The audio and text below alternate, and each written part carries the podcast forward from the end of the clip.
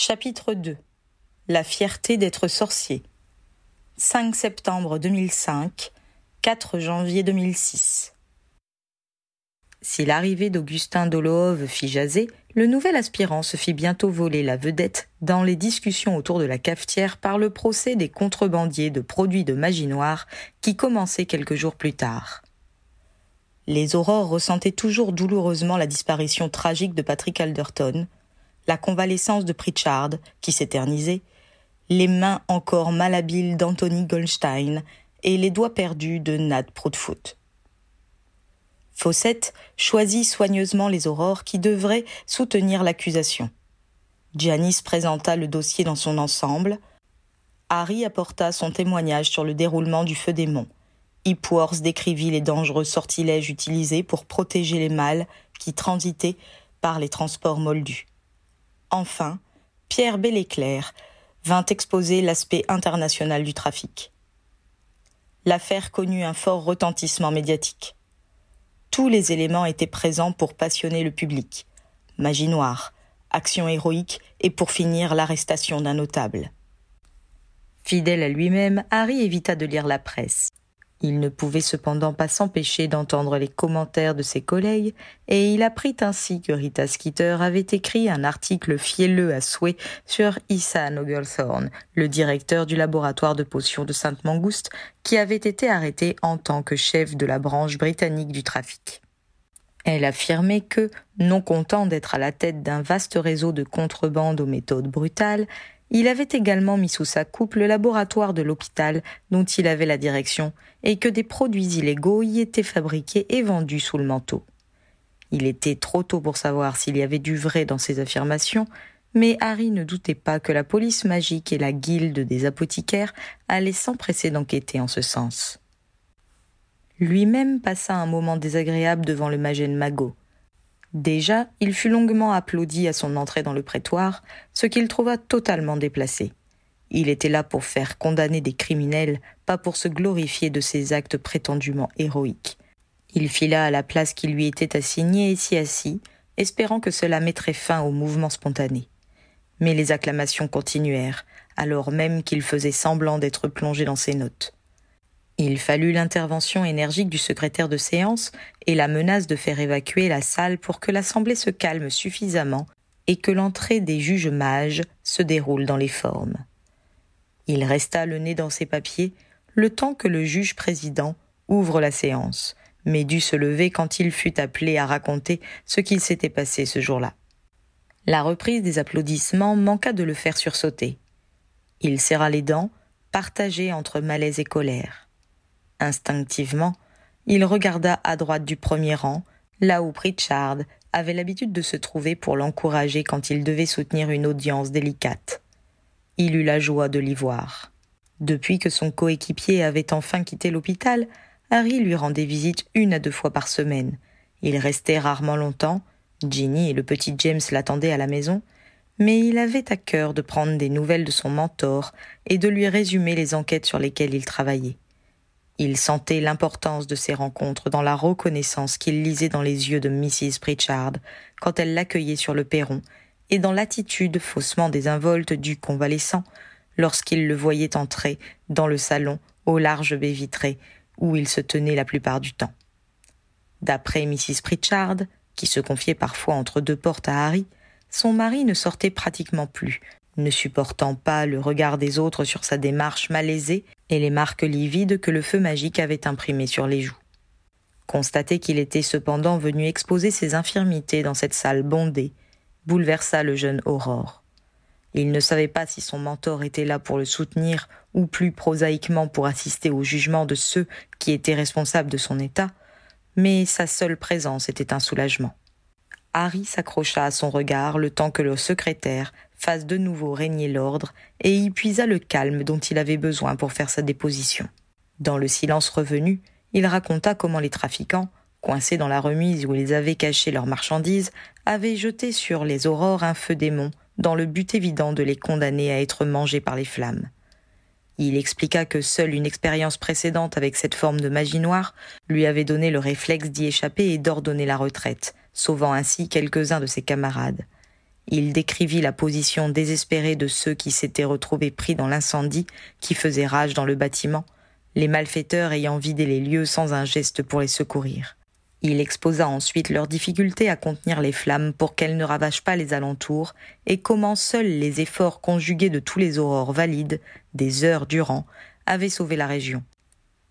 Enfin, il égrena les noms du partenaire d'Owen et de tous les blessés graves qu'ils avaient eus à déplorer ce jour-là. Ces paroles avaient dû porter, car, lorsqu'il eut terminé, le public n'osa pas saluer bruyamment la fin de sa prestation. Harry chercha alors dans les yeux de Pritchard l'assurance qu'il avait bien trouvé le ton juste. Celui-ci hocha la tête pour montrer son approbation et les deux hommes échangèrent un sourire triste. Aucun jugement ne leur rendrait ce qu'ils avaient perdu ce jour-là, mais ils avaient fait leur devoir. C'est dans un silence lourd que le représentant du bureau d'excuses pour les moldus prit à son tour la parole pour expliquer le mal que son service avait eu à maquiller le sinistre et à préserver la loi du secret. Il fallut encore trois jours d'audition pour décrire tous les faits délictueux et établir les responsabilités de la vingtaine de prévenus. Les peines qui tombèrent furent lourdes, sauf pour ceux qui avaient passé un marché avec les aurores et rendu possible l'arrestation d'Ogletorn. Savoir que les principaux responsables resteraient des années à Azkaban n'apporta pas la joie au QG des aurores, mais cela justifiait le prix qu'ils avaient payé.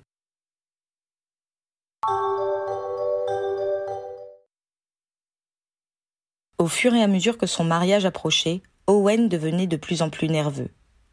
Je ne sais pas comment tu as tenu le coup avec ta super cérémonie, fit-il remarquer à Harry. Tu devais avoir une montagne de choses à organiser.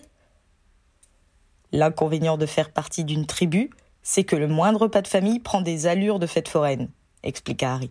Mais le bon côté, c'est que tu as du monde à qui déléguer les corvées. Quand on s'est marié, ça a occupé ma belle-mère à plein temps pendant trois mois. C'est une méthode, effectivement. Le problème, c'est que ma mère travaille et que ma belle-mère est moldue. Donc ne peut pas faire grand-chose puisque ça va se passer de notre côté. Tu ne peux pas lui faire faire les plans de table, décider du menu, choisir les vins, superviser le buffet s'étonna Harry. Tu crois fit Owen d'un ton peu convaincu? Tu sais, ils sont loin d'être ravis qu'Héloïse épouse un sorcier. Ils auraient préféré qu'elle se marie avec un moldu et qu'elle ne retourne jamais chez nous. Notre guerre les a beaucoup effrayés, expliqua Harry. C'est pour la protéger qu'ils espéraient qu'elle reste de leur côté. Tu sais qu'elle n'a pas le droit d'utiliser la magie chez eux? Insista Owen. Pourquoi veux-tu que les moldus soient plus ouverts d'esprit que les sorciers? rétorqua Harry. Owen hocha la tête comme si son collègue avait fait mouche. Je verrai sans doute les choses de façon moins négative après ce fichu mariage. Les négociations ont été difficiles entre nos deux familles, confia-t-il. N'oublie pas que c'est supposé être un jour exceptionnel, dont tu te souviendras toute ta vie, tenta de positiver Harry. Tu seras le roi de la fête. Il faut que tu t'amuses, hein. C'est vrai que tu avais l'air de t'éclater à ton mariage. D'ailleurs, j'ai trouvé assez extraordinaire qu'il y ait une telle ambiance, compte tenu des personnes présentes.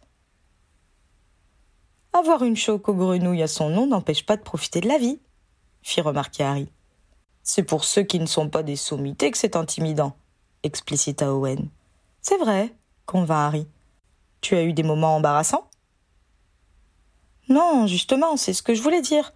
C'était tellement bien organisé que ça a été sympa d'un bout à l'autre. Même quand je me suis retrouvée en train de danser avec McGo, c'était fun. Le plus drôle a quand même été la rencontre sur la piste entre Madame Maxime et Fleetwick, se souvint Harry. Ou quand Neville s'était allé sur Anna. Ils éclatèrent de rire à ces souvenirs. Quand t'as raté la dernière balle et que j'ai pu embrasser Ginny, c'était pas mal non plus, ajouta Owen l'air malicieux.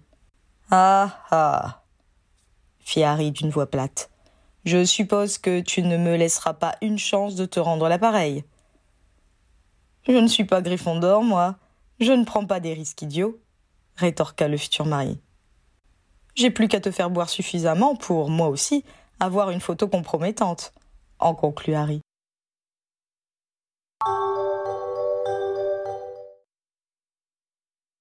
Le manoir Harper avait l'allure de ces maisons qui sont depuis longtemps dans la famille pierres de taille patinées et dépendance ajoutée au fur et à mesure des besoins.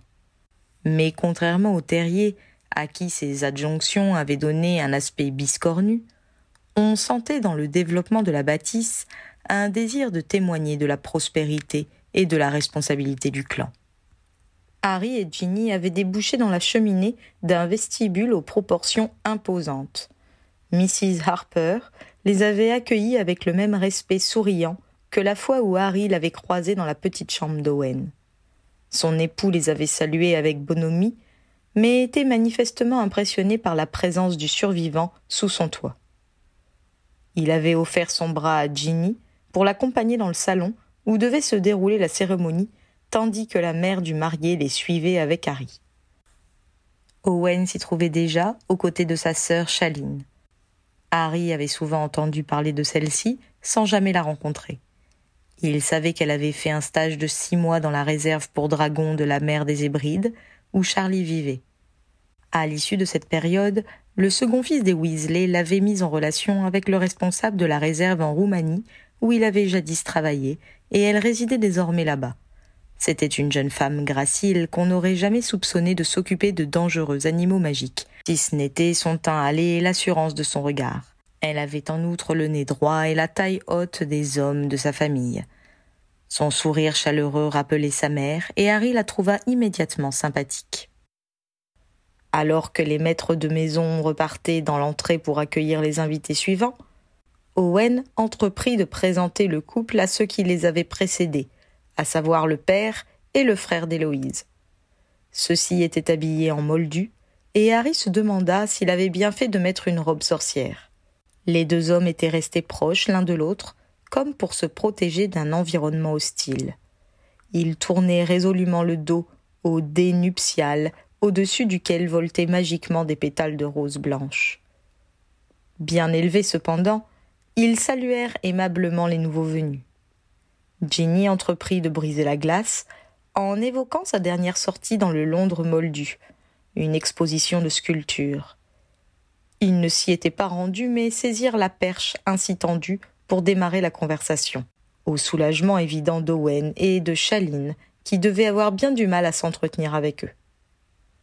Harry demanda à la jeune femme comment se passait sa vie chez les dragonniers, et elle s'étendit avec reconnaissance sur les innombrables anecdotes qui jalonnent l'existence de ceux qui s'occupaient de ces énormes bêtes.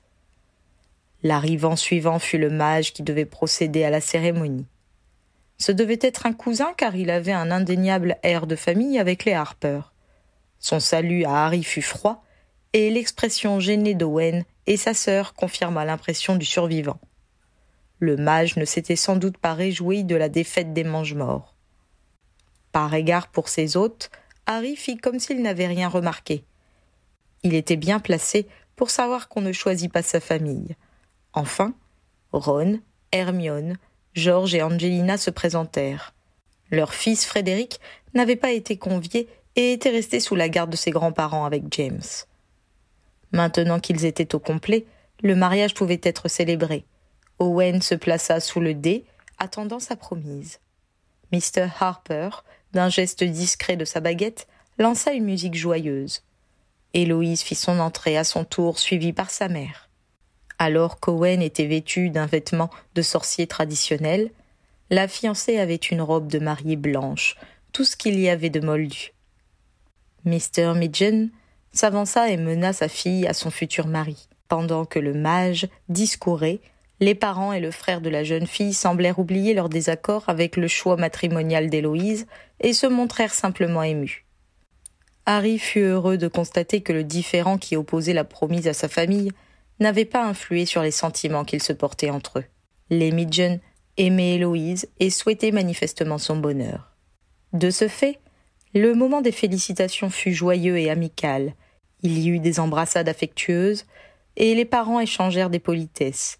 Pour ne pas manquer à leur réputation, Ron et George égayèrent ce moment en faisant exploser des pétards qui firent pleuvoir sur l'assistance, des serpentins embaumés et des bulles irisées. Ron lança ensuite une boule rouge qui, en éclatant, délivra une nuée d'oiseaux multicolores qui voltèrent un instant sous le haut plafond avant de s'échapper par la croisée ouverte. même les Midgen ne purent s'offusquer d'une pareille démonstration de magie, étant tout aussi charmés que les autres par la beauté du spectacle. Ils passèrent ensuite à table. Les sorciers facétieux entreprirent de dire aux parents de la mariée à quel point ils appréciaient Héloïse.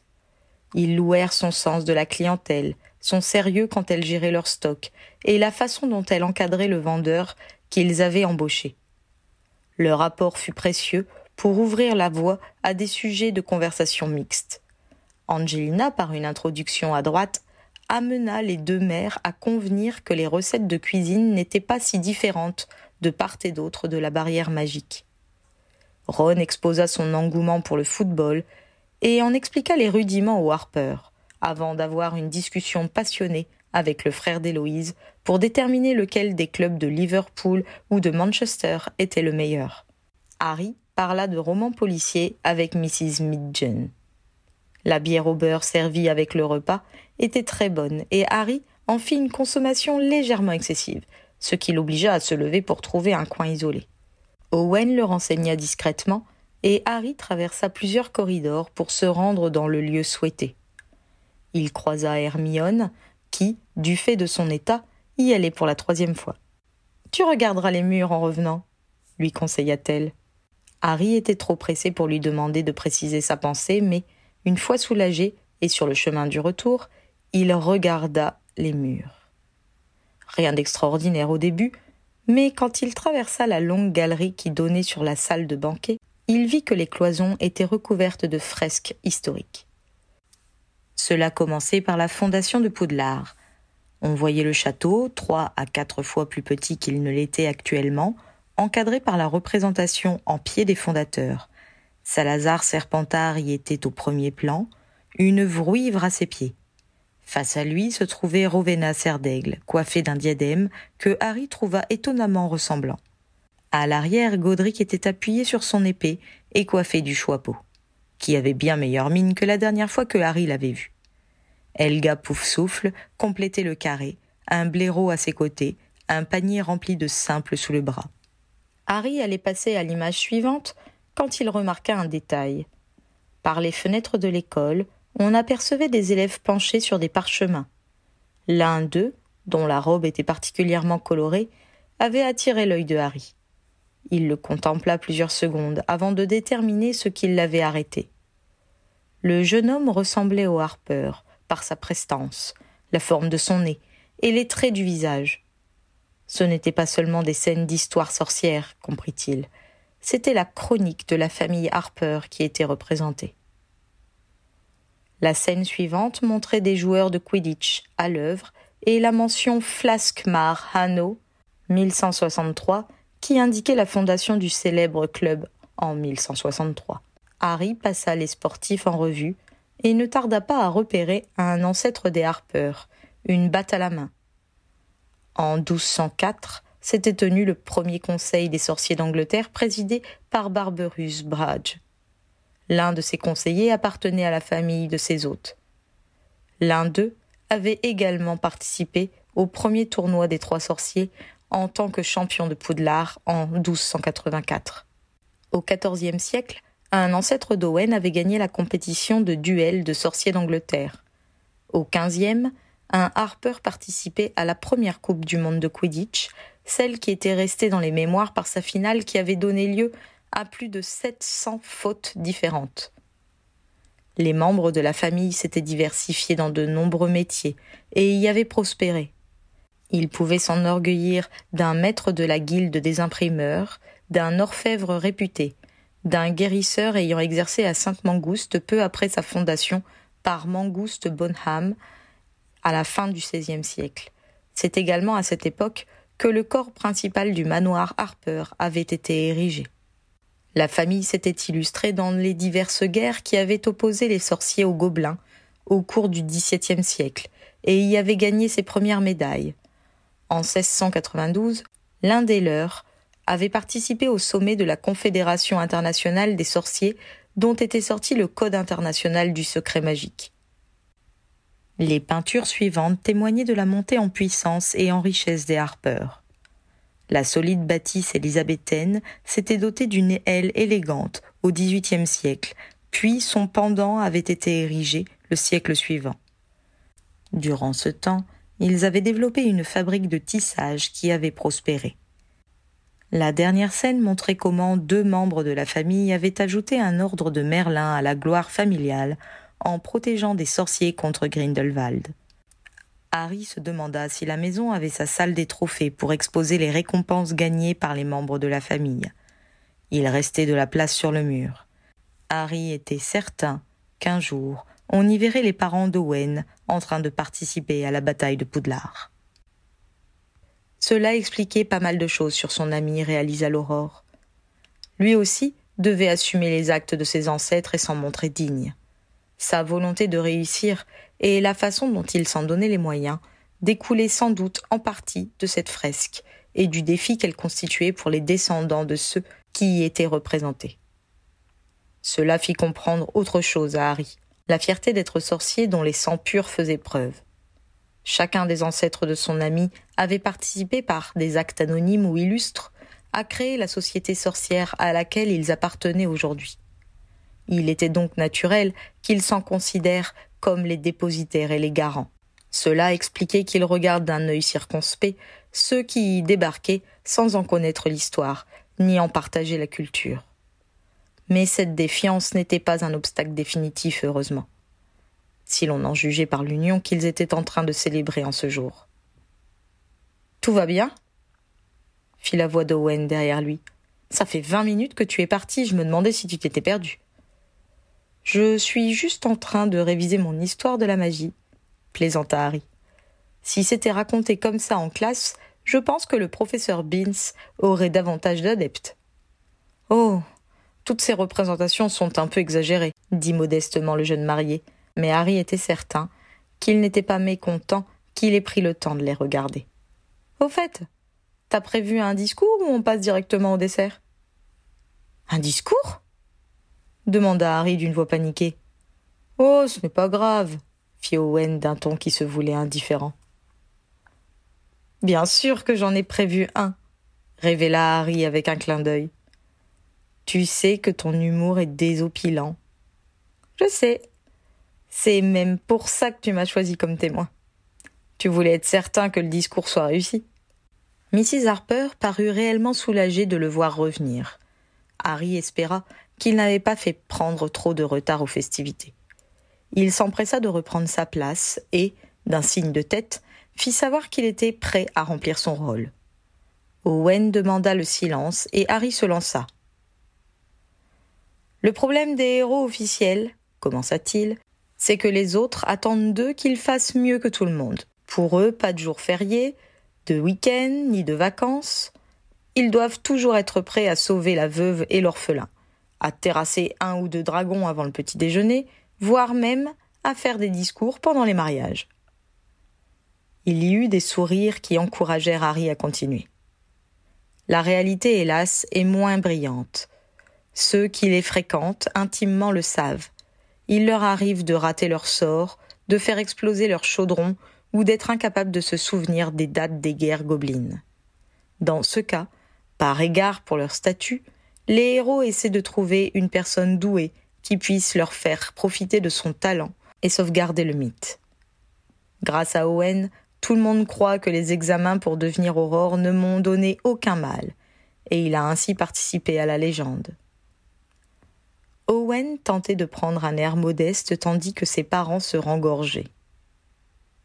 Harry remarqua que les Midgen avaient du mal à comprendre les allusions. Sans doute qu'Héloïse ne leur avait pas raconté son rôle dans la défaite de Voldemort. C'était prudent de sa part, songea-t-il. Il aurait été inutile de leur faire savoir que la victoire avait reposé sur une seule personne. Comme le faisait régulièrement remarquer Ginny, il y a des choses que les gens préfèrent ne pas savoir. Cela fait trois siècles que les communautés sorcières et moldues vivent complètement séparées, et il paraît parfois difficile de passer d'un monde à l'autre, continua Harry mais en tant que sans mêlé, je pense pouvoir affirmer qu'il ne faut pas craindre cette différence. Avoir des pouvoirs magiques est un enrichissement, tout comme l'est la connaissance des avancées scientifiques moldues. Personnellement, je suis fier d'appartenir à ces deux mondes. Je sais que l'histoire récente des sorciers a été cruelle et sanglante, mais les guerres sévissent également chez les Moldus, ce qui montre, tristement sans doute, à quel point les deux communautés se ressemblent. Harry jeta un œil à son public. Si l'on exceptait le mage, tout le monde semblait apprécier son homélie. Owen et Héloïse, conclut-il, vous êtes la magie et la science. Vous vous placez entre tradition et modernité, vous êtes complémentaires et susceptibles de vous enrichir l'un l'autre. Enseignez cette richesse à vos enfants, donnez-leur les clés des deux mondes, apprenez-leur le meilleur de chacune de ces communautés. Vous avez notre futur entre vos mains, nous vous faisons confiance. Le discours n'avait pas été désopilant, mais il avait bien plu aux deux familles. Après les applaudissements de rigueur et la distribution des parts du gâteau de noces, Ginny confia à Harry. Tu te bonifies à chaque fois.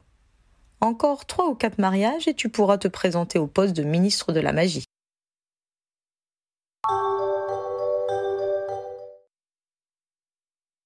Quelques jours plus tard, après avoir couché James, au lieu de profiter du moment comme elle le faisait habituellement pour feuilleter Quidditch Magazine ou lire un livre, Ginny vint se percher sur le bras du fauteuil où Harry avait pris place.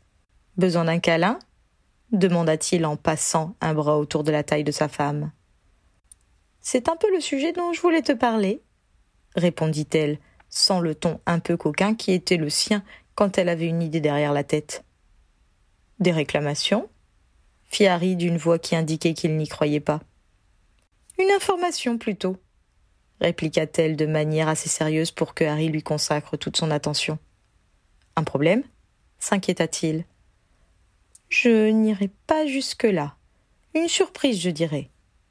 Je suis de nouveau enceinte. Quoi?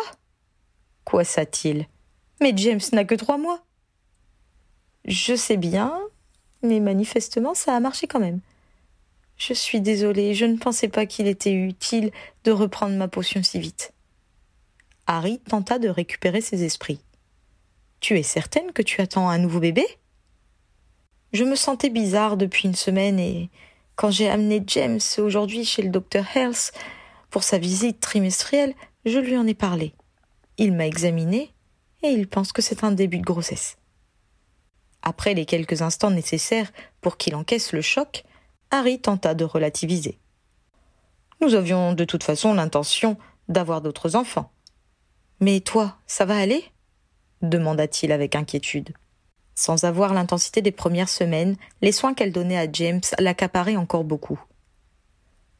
Ma mère a eu des grossesses aussi rapprochées, sans personne pour l'aider à la maison, rappela-t-elle. Avec des elfes prévenants et efficaces comme créatures, mi-fille et trotty, je devrais m'en sortir. Elle sourit et ajouta. Il y a à peine plus d'un an entre moi et Ron. Même si on s'est beaucoup chamaillé ensuite, on a énormément joué ensemble quand on était petits, et je me rappelle avoir beaucoup pleuré lorsqu'il est parti pour Poudlard. Maintenant nous sommes très proches, et je suis heureuse d'avoir pu partager tant de choses avec lui. C'est une bonne surprise alors, statua Harry.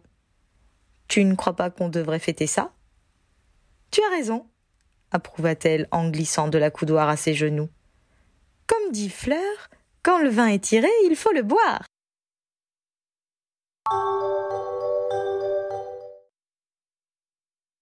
Le dimanche suivant, Harry et Ginny annoncèrent la nouvelle à toute la famille rassemblée au terrier. Maintenant que Harry et Ginny ont trouvé comment on fait, on ne les arrête plus, plaisanta Charlie. Vous avez bien raison de ne pas avoir trop attendu, les félicita Molly. Ils joueront beaucoup ensemble comme ça. C'est ce qu'on a pensé, répondit effrontément Ginny, comme si elle avait programmé la conception dans ce but. C'est que nous commençons à avoir une véritable famille, commenta Arthur en regardant tous ses petits-enfants. Teddy et Victoire jouaient à chat dans le jardin. Dominique et Freddy étaient assis par terre près de l'endroit où se tenaient les adultes et s'amusaient à faire tomber les tours en bois que Ron leur montait patiemment. Hermione et Fleur, dont les ventres rebondis annonçaient les futures naissances, les contemplaient d'un air attendri. 2006 sera une bonne année pour la ponte, confirma Bill, faisant se récrier sa mère. La grossesse de Ginny fut moins facile que la précédente. Lors des premiers mois, elle connut les nausées matinales qui l'avaient épargnée pour James et maigrit sérieusement. À cela s'ajouta une fatigue supplémentaire. Le petit James dut sentir que quelque chose avait changé et devint très demandeur envers sa mère. Il ne supporta plus d'être séparé d'elle, même pour dormir. Au bout d'une semaine, Ginny était à bout de force. Personne, pas même Harry, ne pouvait la remplacer. James pleurait dès qu'il était dans d'autres bras que les siens. Heureusement, les choses se stabilisèrent peu à peu, et le bébé parvint à devenir moins dépendant de sa mère. Fin octobre, le petit Louis fit son apparition chez Bill et Fleur. Les deux la cour vinrent faire connaissance avec leur premier petit-fils, et cela donna lieu à de chaleureuses retrouvailles avec les Weasley, qui les appréciaient de plus en plus. Ils repartirent en France deux semaines plus tard, en emmenant Victoire et Dominique pour permettre à Fleur de se reposer un peu, tout en offrant aux deux fillettes la joie d'être avec deux adultes affectueux et disponibles.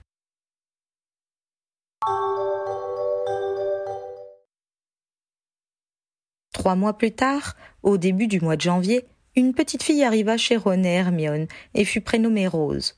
Lorsque Harry prit connaissance du message qui l'attendait sur son bureau en rentrant d'une mission à l'extérieur, il se précipita à Sainte-Mangouste. Les premiers émissaires de la tribu étaient déjà repartis et ses amis étaient seuls dans la chambre quand Harry en franchit le seuil. Il fut frappé par l'air épanoui et heureux des nouveaux parents. Leur fierté en contemplant leur bébé et l'immense tendresse qu'on lisait dans leurs yeux renvoya à Harry aux années qui s'étaient écoulées. Qui aurait cru songea-t-il, en repensant à l'apparition d'Hermione dans le compartiment qu'il partageait avec Ron la première fois qu'il se rendait à Poudlard, que cette rencontre serait le prélude de ce bonheur. Le petit rouquin qui, enragé de n'être qu'un éternel sixième, avait laissé la place à un homme grand, aux épaules larges, au regard assuré, s'il était toujours un commerçant apprécié pour sa bonne humeur et son humour, c'était aussi un chef de guilde respecté, qui avait appris à trancher des conflits et assumer ses prises de position. Avec le temps, et les bons offices de Madame Pommefresh, en ce qui concernait la taille de ses dents, Hermione était devenue une jolie femme. Sa chevelure désormais mieux disciplinée n'étouffait plus la douceur de ses traits et mettait en valeur ses yeux brillants d'intelligence. Malgré les innombrables disputes qui avaient ponctué leur enfance et leur adolescence, Ron et Hermione formaient maintenant un couple uni. Leur prise de bec ne durait jamais longtemps et finissait généralement par des soupirs résignés. Ils connaissaient leurs caractères respectifs et en acceptaient les mauvais côtés. Les fonctions de Ron à la tête de la guilde l'avaient fait mûrir et lui avaient donné une vision de son travail qui s'était rapprochée de celle de sa femme. Tous deux avaient de lourdes responsabilités et étaient profondément dévoués à la tâche qu'ils avaient choisi d'assumer. Harry était heureux qu'il n'ait pas oublié d'investir également dans leur vie familiale et témoigner ainsi de la confiance qu'ils avaient en leur futur. La vue de ce minuscule bébé roux dans les bras d'Hermione et de la main carrée de Ron posée sur l'épaule de la jeune mère l'emplit d'une joie immense. Il s'avança vers eux en ouvrant les bras pour les enlacer. Ils lui sourirent et, sans parole, partagèrent leur bonheur avec lui.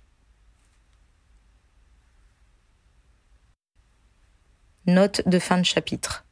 La Vouivre, au pied de Salazar Serpentard, est un hommage à la figue de Mistaigne, Les secrets d'Hermione, qui fait partie des meilleures figues francophones post-tome 6 sur Harry Potter. La chronique de la famille Harper est basée sur l'histoire sorcière telle qu'elle apparaît dans les chronologies du site Encyclopédie HP.